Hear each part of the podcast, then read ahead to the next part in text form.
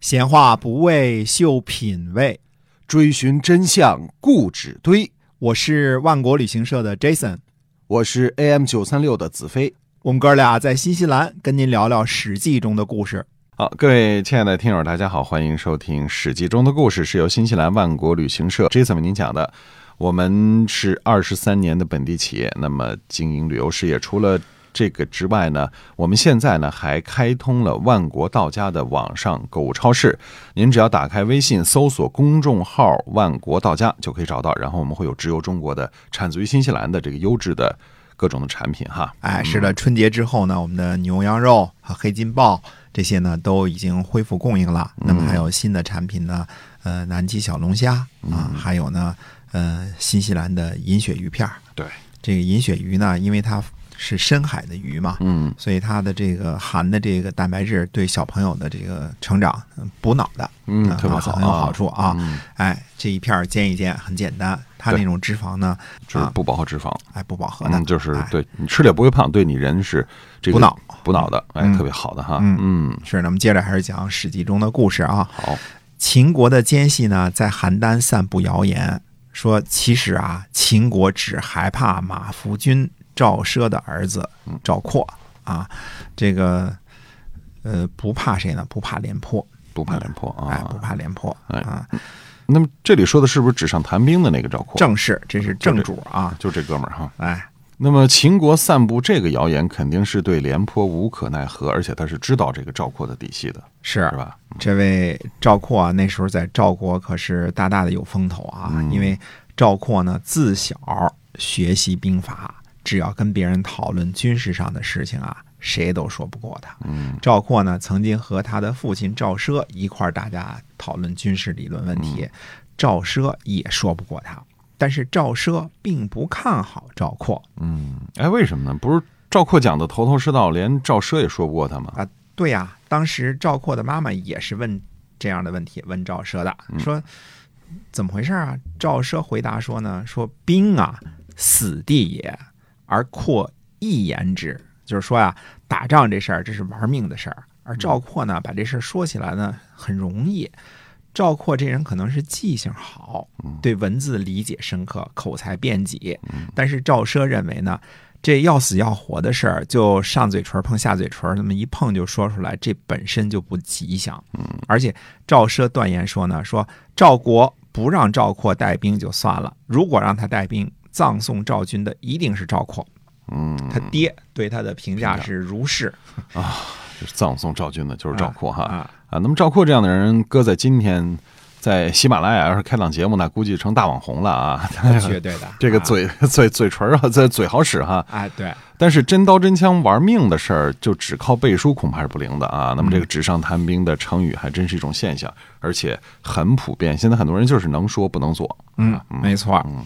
可是秦国奸细呢放出的谣言，最终还是传到了赵王的耳朵里，而赵王呢真的想启用赵括，看来赵王也没少听赵括吹牛。这个时候啊，这个蔺相如已经病得很重了，嗯赵王呢就去询问他这件事情。蔺相如说呢，说大王因为赵括的名望而使用赵括，这就像呢浇筑古色一样。嗯，赵括这个人呢，只能读一些他父亲的兵书，而不懂得临机变化。可惜啊，蔺相如的话呢，赵王也没听。所以看来能够把赵奢看透的，就是能够把赵括看透的，不只是秦国和这个赵奢，还有蔺相如哈。哎，呃，是啊，这些人，你想秦国这些人，包括赵奢，还有蔺相如，这都是有大本事的人呐、嗯对吧？嗯对于夸夸其谈的赵括呢，认识非常深刻嗯。那赵王呢，还是决定要拜赵括为将，而这次呢，亲自来劝阻他的呢是谁呢？是赵括的妈妈。哦，哎，那赵括的妈妈会怎怎么说的呀？呃，赵妈妈说呢，说当初我侍奉他父亲，那时候他是将军，由他亲自捧着饭食侍伺候吃喝的人呢，数以十计。嗯啊，被他认作朋友的呢，数以百计。大王和宗室赏赐的财物全部都分给军吏和下属。从接受命令的当天起，就不再过问家里的事儿。现在呢，赵括一下子做了将军，就面向东这个接受朝见。军吏呢，没有一个敢抬头正眼看他的。大王赏赐的金帛宝贝都带回家藏起来，还天天访查合适的田地房产，能买的就买下来。大王，你看他哪里像他的父亲呢？父子二人性格不同，希望大王不要派他领兵。赵孝成王回答说呢：“您把这事儿搁下别管了，我已经决定了。”赵括的母亲接着说呢：“说您一定要派他领兵，日后一旦他不称职，老身能够不受株连吗？就不连坐吗？”哎，赵孝成王也就答应了。哦，啊所以看来赵括赵括妈妈的观察能力很强，她能从一些细节中对比出父子俩的不同之处啊，这也是之前赵奢给灌输的。所以这个赵妈妈一直以客观的方式判断赵括，她能够不被亲情所蒙蔽，不被钱财所动，啊是一个了不起的老太啊。对而且他看问题的角度非常不一样，他观察的人是赵奢和赵括，嗯对吧？他观察的是赵括的作为和一些个细节，对对吧？有没有朋友，跟朋友好不好，对钱财的态度，他观察的是这些个东西。那么，而这其中我们看了这几次，就是说这个事儿怎么说呢？真正刚愎自用的人是赵孝成王。啊，嗯蔺相如如此劝说，赵妈妈摆事实讲道理，她不愿意听。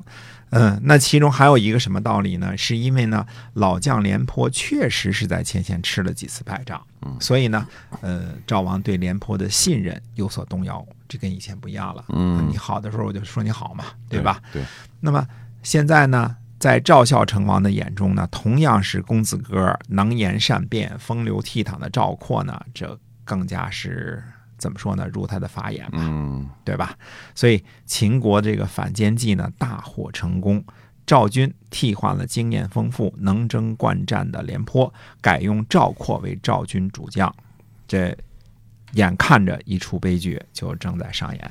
也相当于是对于赵国的这个未来的命运起了一个非常大的影响哈、对，甚至是六国的命运刘国的命运都是唯一的。赵国已经这样了哈，是。好，那么后边会发生什么样的事情呢？长平之战又会怎么样呢？希望您继续关注我们的节目《史记中的故事》。